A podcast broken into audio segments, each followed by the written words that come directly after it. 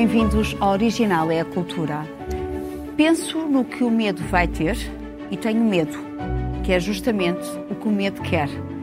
Estes versos de Alexandre O'Neill traduzem em parte o que estamos a viver. Este é o tempo de pensarmos nos nossos medos e nos antídotos mais poderosos contra as ameaças do momento. Desconfinar ou desconfiar? Esta é também a questão. Comigo estão, como sempre, Dulce Maria Cardoso, Rui Vieira Neri e Carlos Filhais. Vamos ver um excerto do videoclipe Medo do Medo, da rapper e cantora Capicua.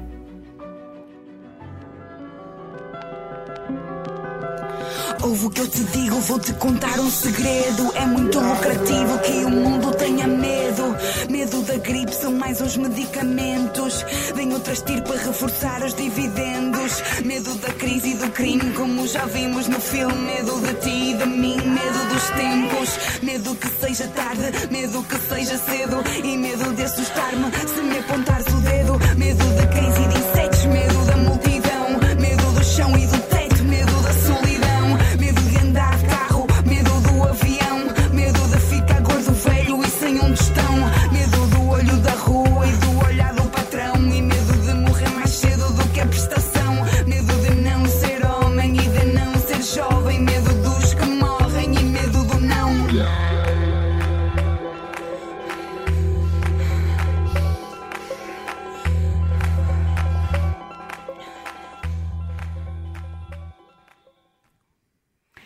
Este videoclipe tem oito anos, mas parece que foi feito hoje. parece que o medo é um vírus endémico que nos acompanha sempre, não é? Ah, Dulce, quais são, neste momento, os nossos maiores medos? Olha, é, é engraçado que a pergunta seja os nossos maiores medos, é no plural, porque realmente no, no início da pandemia o medo era, era comum. Era o medo da doença, de ser infectado, de que os nossos morre, se fossem infectados e morressem. Agora, no pós-vírus, não é? No pós, eh, quando neste desconfinamento, os medos hum, não são comuns. Portanto, depende do grupo. Ah, há aqueles que estão com medo de, de- de não conseguirem ter dinheiro e de nunca mais conseguirem ter dinheiro. Há, há outros que estão com outros medos de, de- natureza afetiva, etc. Mas cada grupo passou a ter os seus medos. E hum, eu não acho, ao contrário do que a maioria das pessoas acha, eu não acho o medo ah, mau. E, nem, e nem, nem concordo com esta ideia do não ter medo. O, o medo é uma espécie de febre exterior comportamental, não é? Que nos dá ah, a ideia de que alguma coisa está errada e que temos de agir. Portanto, é um poderoso instrumento de sobrevivência. E em termos comportamentais, a par da, da vergonha e da- das boas maneiras, é, é o que torna isto possível da- da sociedade. Agora, o medo em excesso pode ser um problema, evidentemente, como um sistema ah, imunitário, não é? Que se vira contra, contra si próprio. E o medo também é muitas vezes o instrumento de que os poderes servem para depois fazerem o que quiserem ah, aos seus cidadãos, não é? Portanto, obrigam a ter medo para depois poderem agir. O que acontece aqui é uma coisa muito perversa, é que durante muito tempo nos disseram que era preciso ter muito medo para nós ficarmos fechados em casa. E de repente dizem-nos agora não, agora, agora já chega de medo e agora não deves ter medo porque se tiveres medo outros se aproveitarão disso, etc, etc. Portanto, o medo é, é bom em- em- na medida certa, ah, excessivo prejudica-nos, mas ah, na- a ideia de confiar uh, sem mais, ou seja, uh, num poder que nos diz. Dou o exemplo concreto das máscaras, que, que agora somos todos obrigados a usar. Durante muito tempo, porque não havia máscaras, as máscaras não eram boas, Pois. não eram precisas. Agora as máscaras são obrigatórias. Isto cria uma insegurança tal no cumprimento das normas, não é? Estiveram a mentir antes. Claro que estiveram, eles- estiveram a mentir porque não havia máscaras para todos, não é? Mas isto, na verdade, porque o medo, a informação, pode e deve atenuar o medo. É- é- nós só temos isso para confiar. É na informação. Se a informação é contraditória, se nós começamos a perceber que a informação vai sendo dada de acordo com os interesses de determinados grupos, porque o indivíduo, não é? está sempre, muitas vezes, em, em- em contradição com o coletivo. Portanto, o interesse do indivíduo não é aquilo que, que é melhor para o coletivo. Portanto, é, é- é bastante complexa a questão do medo. Mas a Dulce estava a falar há pouco, Rui, uh, que uh, os, os, medos, de certa forma, uh, emergir, fizeram emergir alguns problemas graves na sociedade. E estávamos a falar de, dos regimes ditatoriais, autoritários, não é? As desigualdades sociais, entre outros. O que, é que, o que é que vem mais à tona no meio disto tudo? Quando nós convivemos o dia a dia, uh, para além do, enfim, do tal distanciamento social e, portanto, de tudo isto que, uh, que nos vem agora de repente é desvedado, não é? O abraço, o beijinho, hum. etc. Uh, o, que é que, o que é que isto vai revelar? que vai revelar acerca de nós? Eu acho que a Dulce tem razão em duas das coisas que disse, e muitas outras também, mas estas em particular. Uh, uma é que uh, nós temos agora mais medo de coisas de que já devíamos ter medo antes. Uh, ou seja, de que muitas de, de, muitos dos dramas que estão a emergir neste contexto de pandemia existiam e nós não lhes prestávamos a, a, a devida atenção. já tenho mais, já tenho mais dúvidas sobre digamos, uma certa ideia de teoria da conspiração, de que há um poder maléfico a tentar que nós, uh, que nós uh, morramos de, de Covid. Uh, eu, por acaso, tenho que dizer que fiquei com uma, uma, empatia muito grande, por exemplo, com a Graça Freitas, com a Diretora-Geral de Saúde e com a equipa dela, que nas condições possíveis e aprendendo com os próprios erros, foram dando um exemplo de transparência que, por exemplo, nós não vemos no Brasil, em que, claro. em que o presidente Bolsonaro uh, só eh, não conseguiu avançar com a proibição da divulgação dos números de, de, de, de infectados e de mortos, porque o Supremo Tribunal Federal o obrigou a informar, nós não é? Não podemos comparar-nos com o eh, Brasil. Não, não, mas, o Brasil está a ser governado por mas um acho que acho que de uma maneira geral, a bem da democracia portuguesa, as instituições uh, não reagiram mal, reagiram relativamente bem com críticas que podemos fazer com Sim, certeza, erros, mas, foram... Eh, mas que no conjunto houve, e a sociedade portuguesa acompanhou isso bem.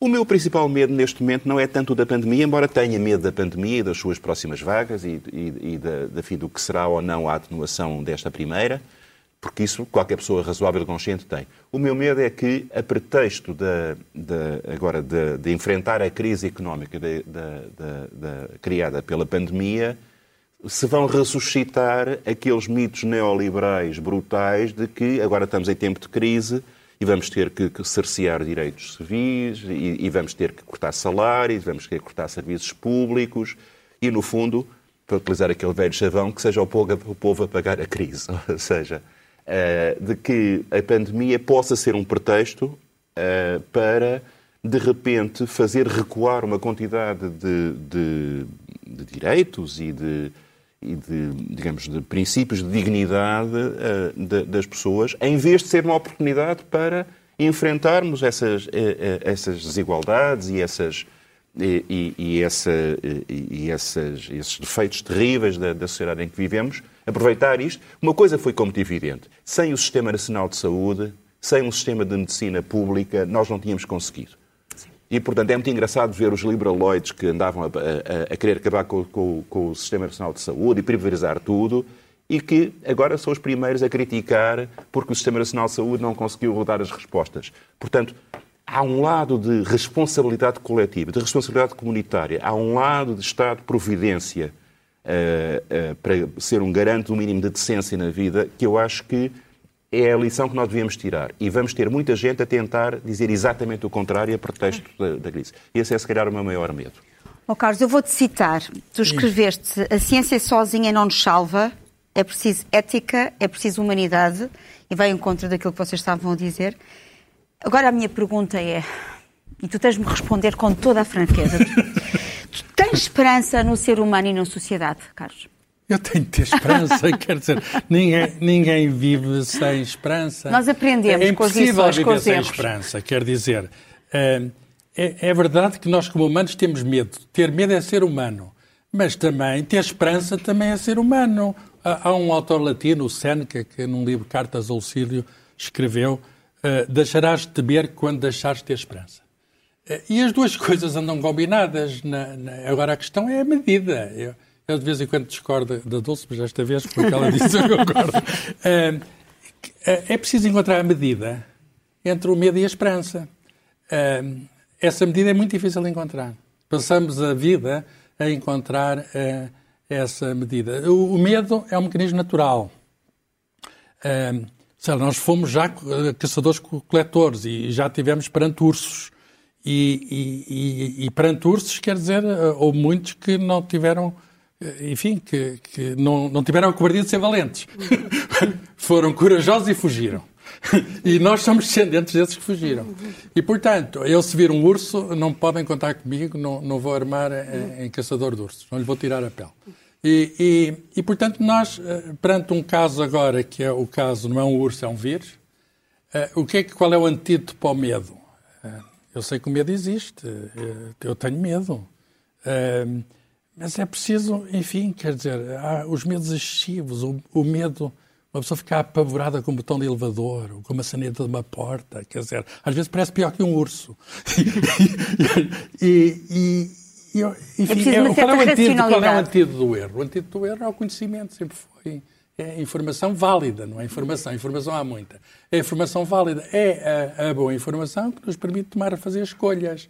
Quer dizer, o urso é perigoso, fugimos. Uh, mas, evidentemente, podemos ir buscar mais pessoas para caçar o urso. E, portanto, podemos ser gregários e é isso que faziam também os caçadores-coletores. Uh, e, portanto, uh, temos de aprender a viver com medo. E essa é uma questão que agora é muito premente, mas é uma questão que nunca nos vai largar. Nós vamos sempre ter medo, medo de várias coisas, medo de sofrer, medo de morrer, mas, mas enfim, o sofrimento existe, a morte existe. E, e, e enfim, nós vivemos ignorando o sofrimento e a morte. Eh, eh, como é evidente, às vezes confrontamos com eles e, com, e às vezes esse confronto é dramático. Oh, Carlos, tu tens um livro que é Os Inimigos da Ciência, que fizeste com o David Marçal, não é? Sim. E que e nós estamos a assistir também a muitos inimigos da ciência, e não só, e da, da democracia, e enfim, dos direitos essenciais. Isso também mete medo, não é? Uh, é terrível. É terrível. Infodemia, infodemia. É infodemia, porque o medo do vírus também desencadeou convic a convicção de que a culpa também é dos estrangeiros. É qualquer coisa de vem de fora, não é? Um, devemos olhar com medo para quem está perto de nós, por exemplo. O caso de uh, todo, todas estas regras de distanciamento social, tudo isto, uh, de certa forma, acabou por nos dar novos hábitos de vida. Será que Assusta-nos esta nova vida que estamos a ter? Uh, no programa anterior uh, dissemos que isto é tudo novo. Nós ainda não sabemos, não é? Não e é podemos é esperar que em três meses uh, consigamos debelar o vírus ou, ou digamos, enfraquecê-lo, pelo menos, aprender a reagir em termos sociais uns com os outros. Portanto, estamos às apalpadelas. Eu não, não estou contra a, atuação da, da, do, do, do, do, governo português na, na, na pandemia. Quer dizer, acho que há erros, a falta de transparência é sempre. Eu falei do caso concreto das máscaras porque se sabe, evidentemente, que eram necessárias. O não haver dinheiro para máscaras para todos, ou não haver máscaras para todos em termos de produção, não sei, e dizerem que não eram precisas, isso é que que cria a tal questão do medo, não é? Porque as pessoas dizem, então, mas antes não era preciso máscaras, agora é. O que é que mais nos estão a esconder? Isso, informações uh, contraditórias. Exatamente. Portanto, era neste sentido de não ajudar a criar um clima, uma espécie de, uma, um, em vez do conhecimento, uma superstição.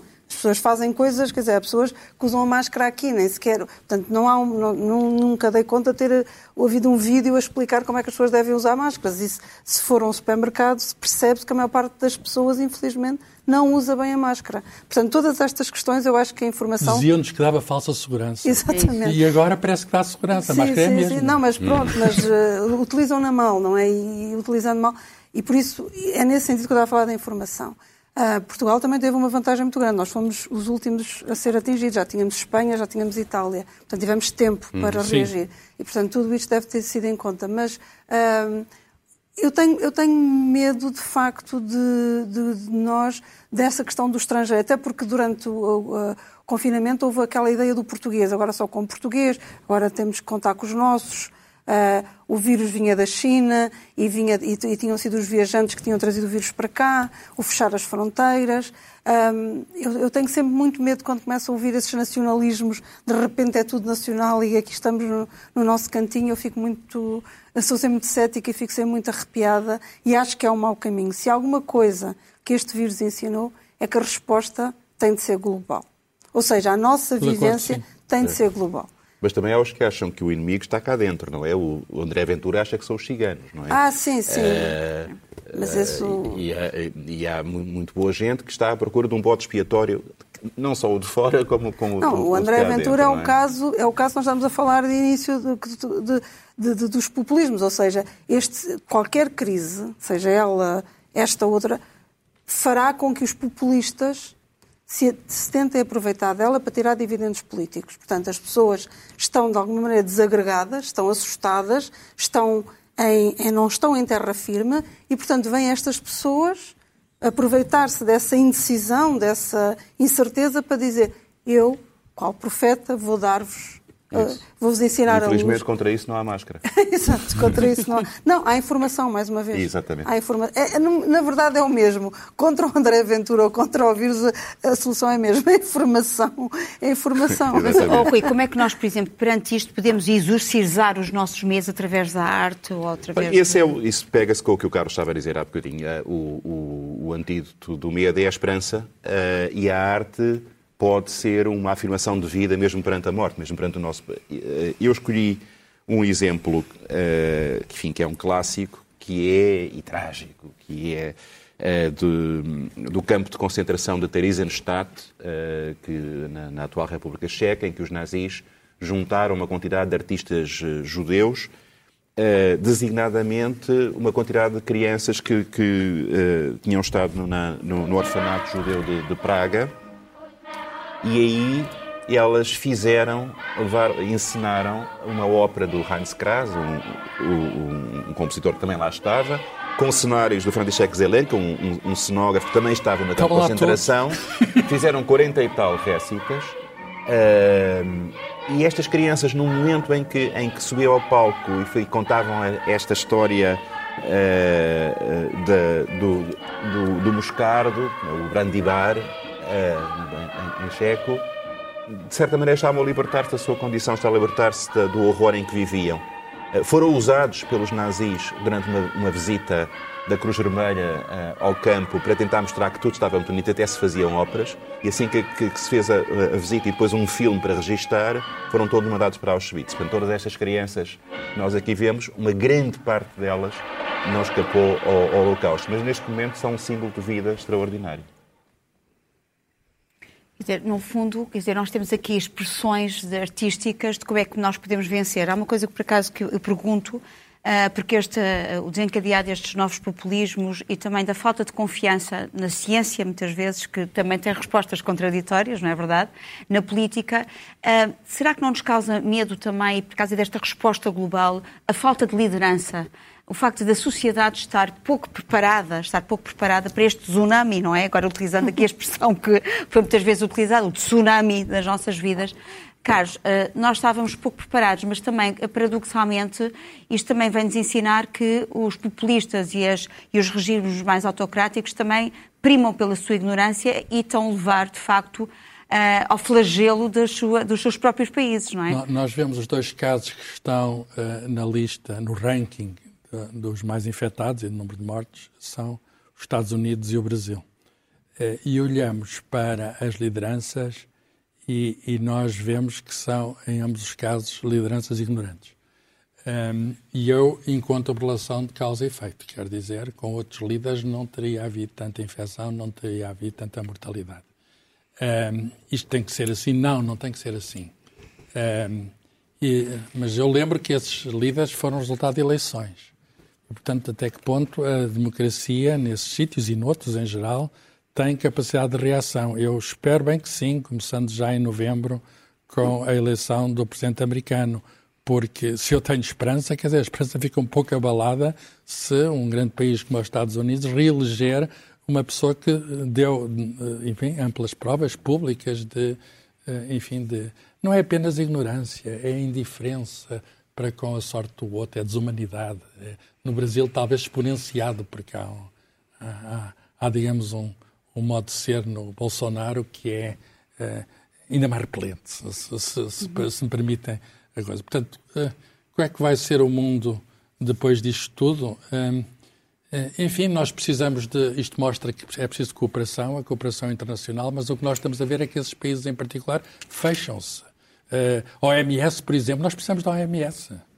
A Organização Mundial de Saúde, nós, aliás, a Organização Mundial de Saúde é responsável, digamos, por grandes campanhas de vacinação, grandes campanhas de saúde pública, levar aos sítios como a África, onde há grandes dificuldades, e alertaram para isto. Há um documento da OMS de setembro de, de, do ano passado, em que líderes de vários, líderes ou representantes de vários países diziam que isto poderia acontecer. E, portanto, uh, o que é que era preciso?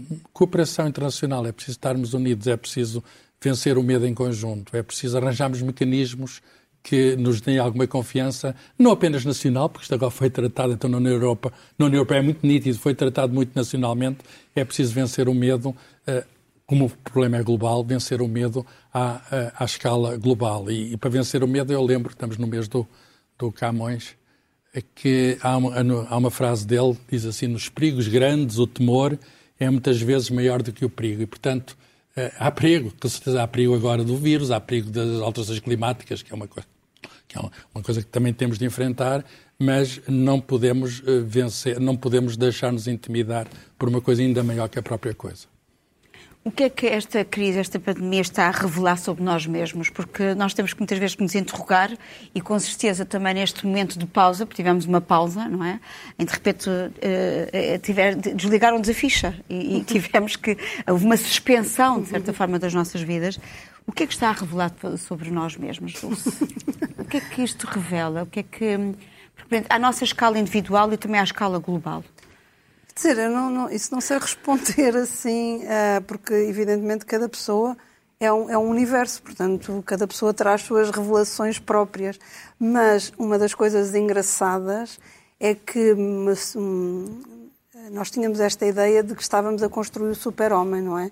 E que daqui a uns tempos a, a, a, imortalidade era possível, etc. E depois vem um vírus, uma coisa, uma, uma coisinha em, que nem se vê sequer, não é?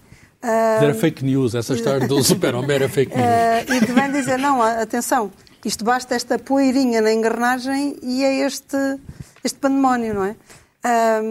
e isto, de alguma maneira, se não nos torna humildes e se não nos faz repensar a sobranceria com que nós olhamos para o que nos rodeia, então terá sido o sofrimento completamente em vão.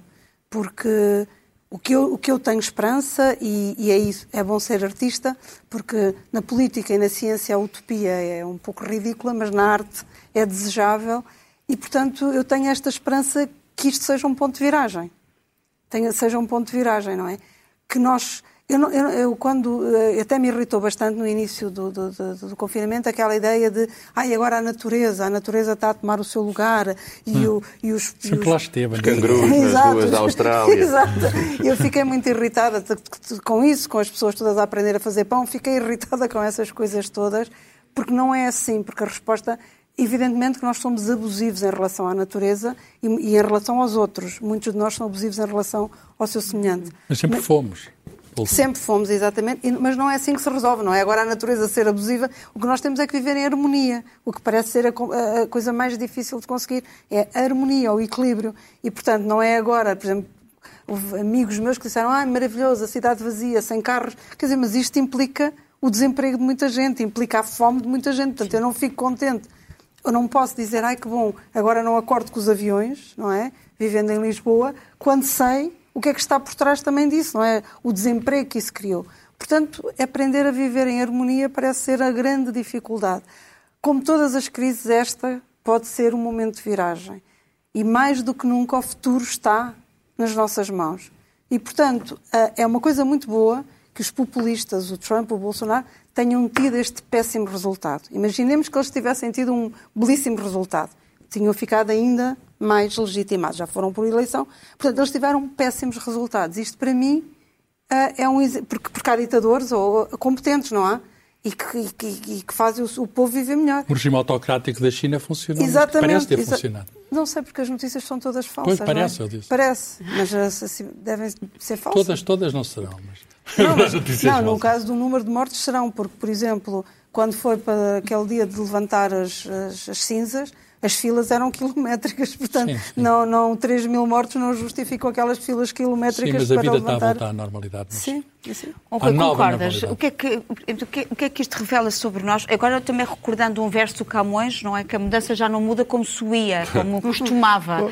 Eh, e isto aconteceu porque houve um desconhecido, portanto, um, hum, na, na o que verdade... vai mudar, nós não sabemos. Ah, ah, o que é que eu, eh, como é que eu gostaria que mudasse? Eu gostaria que ah, tivéssemos todos uma noção reforçada da necessidade de encontrarmos sistemas políticos democráticos ah, que encontrem respostas comunitárias para estes problemas. O Carlos falava da, da- da questão da resposta global, planetária à crise entre os vários Estados.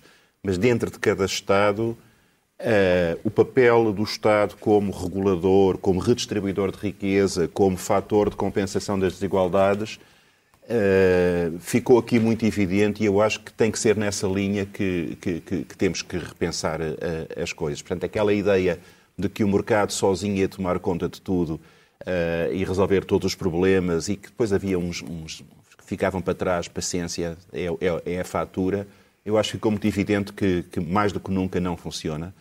E, portanto, eu vejo com otimismo, por exemplo, a propósito de- deste movimento de, digamos, de, de indignação, a propósito do caso do George Floyd, da caso daquela violência policial eh, racista, a reação de indignação, de, de decência da parte das pessoas que vão para a rua, mesmo até arriscando eh, numa situação de pandemia, dá-me esperança de que haja um movimento de fundo nesse sentido de um Estado mais, mais democrático, mais justo, mais abrangedor.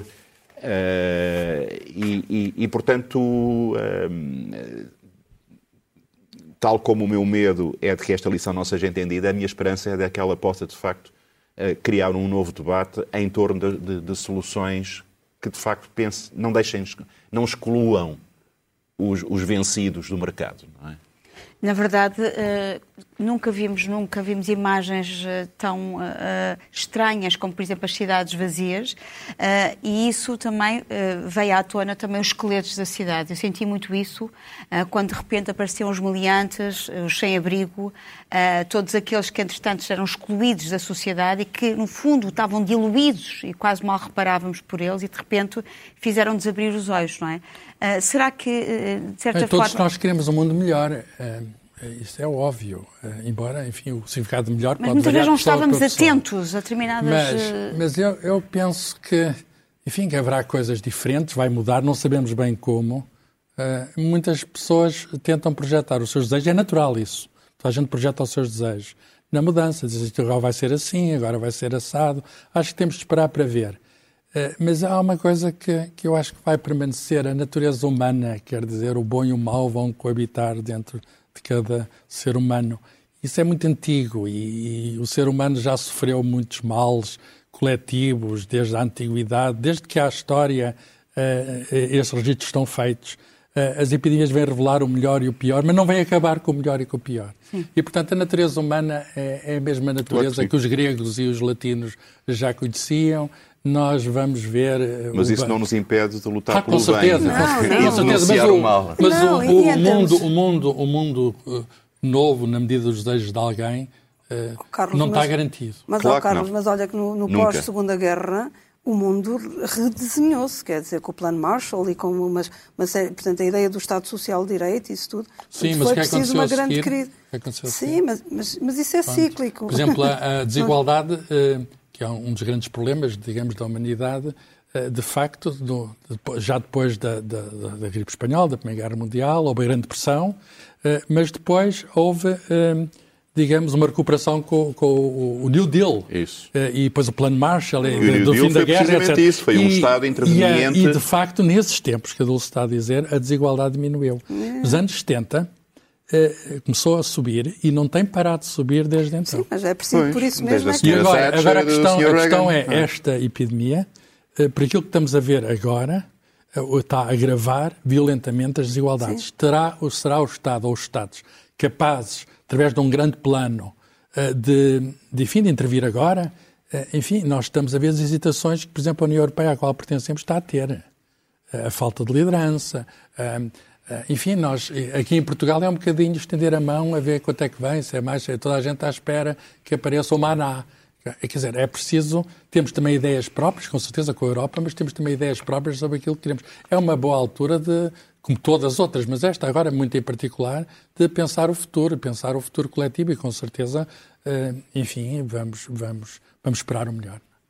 E, entretanto, nada melhor do que falarmos deste livro, do Julian Barnes, Nada a Temer. Uh, não sei se conhecem, é que se já leram, uh, mas é um livro uh, que trata precisamente, e é um diálogo com a nossa única certeza, que é o nosso desaparecimento. Um, e o Julian Barnes, que é ateu aos 20 e agnóstico aos 56, ele medita precisamente sobre esta relação que temos com a morte e parte de uma recordação da família, de uma memória de família, um diálogo também com o irmão filósofo. Um, e nesta meditação ele vai descobrir um passado uh, e, e as histórias que são contadas também de maneiras diferentes. Ele, ele diz que o meu irmão desconfia da verdade essencial das memórias, eu desconfio do modo como as colorimos. Cada um tem a sua própria caixa de tintas baratas, encomendadas por correio e os seus tons preferidos e, na verdade, nós colorimos a nossa própria história de maneiras diferentes.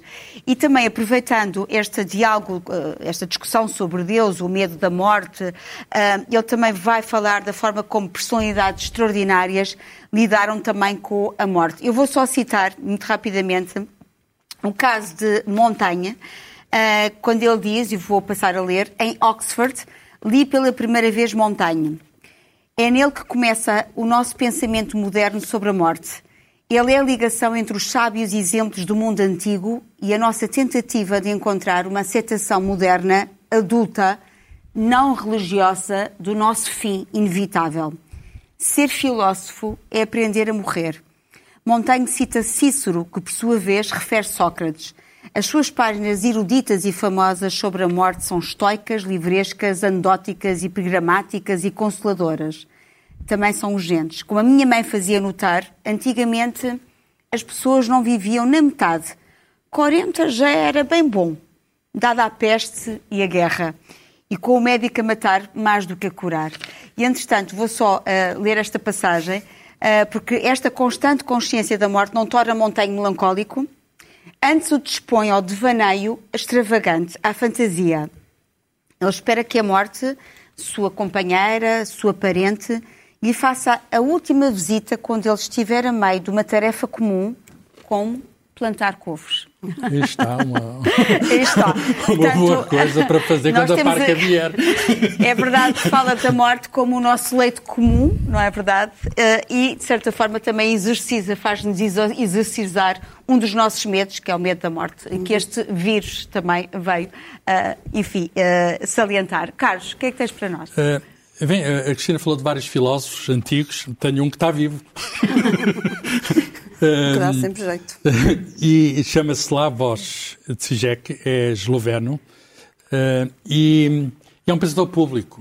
Ele, enfim, vem da psicanálise, do cinema, fala muito também de temas de cultura popular, tem muitos títulos e é um dos primeiros livros de, enfim, de um, de um filósofo sobre a atual crise. Muito interessante, por exemplo, aquela ideia que agora somos, eh, eu vou usar a expressão dele, que agora somos todos socialistas.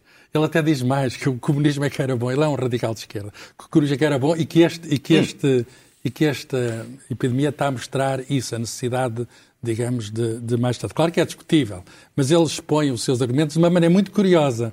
Uh, só para dar um exemplo do estilo, uh, falámos de máscaras e ele, conta, ele gosta muito de anedotas. Uh, ele conta uma anedota da máscara e eu, eu, eu conto a anedota da máscara dele, que é dois amigos em que o encontra outro com máscara, diz, ah, mas estás de máscara, tu não andavas de máscara, diziam, diziam que a máscara que, que não defendia, etc.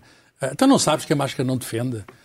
E responde, responde a pessoa que tem máscara, eu sei, mas o vírus não sabe.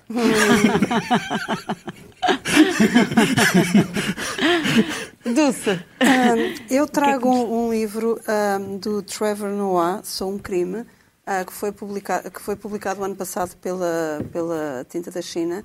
E neste, com este livro eu faço um dois em um, porque nós uh, no programa anterior falámos das livrarias, mas também é preciso falar dos editores, uh, nomeadamente como este, como a Tinta da China, que são pequenos editores e que, por exemplo, no caso da Tinta da China, penso que não, não cometo nenhuma inconfidência, a Bárbara Bulhosa, a editora, já o disse publicamente, não houve um único apoio. Portanto, os trabalha, faturação foi a nível de zero, praticamente.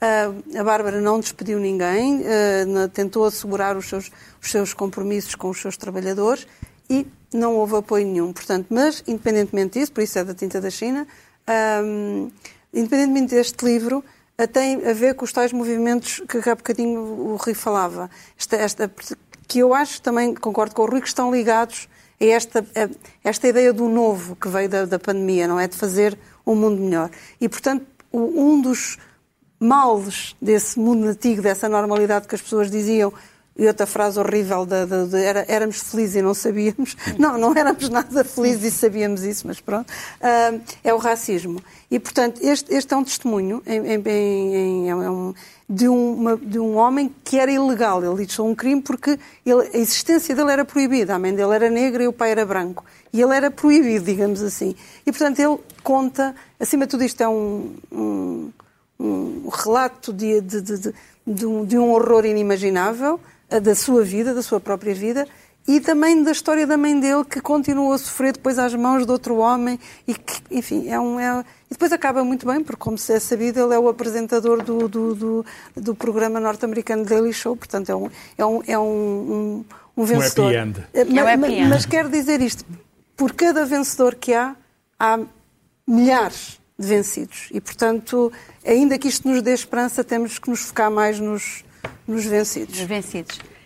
Rui.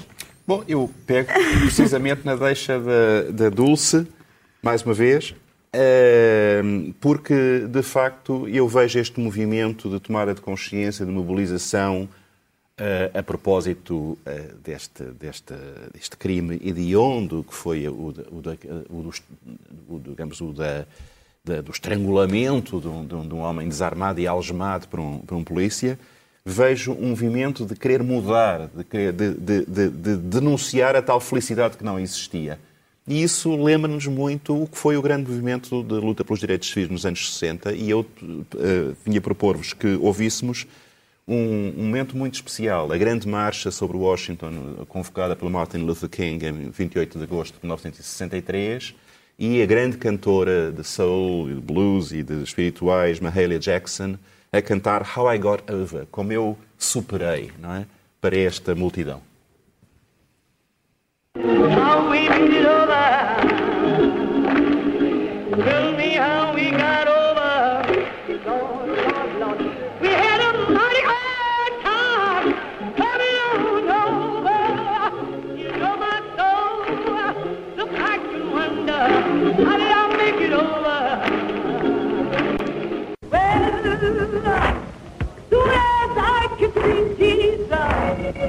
The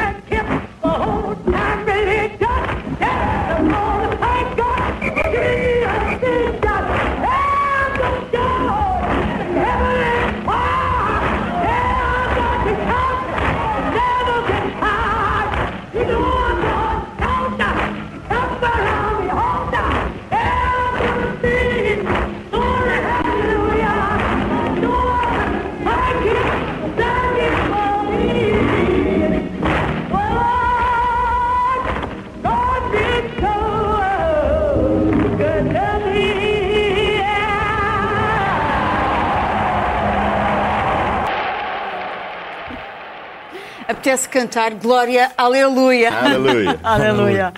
Este foi o Original é a Cultura. Voltamos para a semana. Até lá, lembre-se que todo o tempo é bom tempo para a cultura. Tell me how we got over.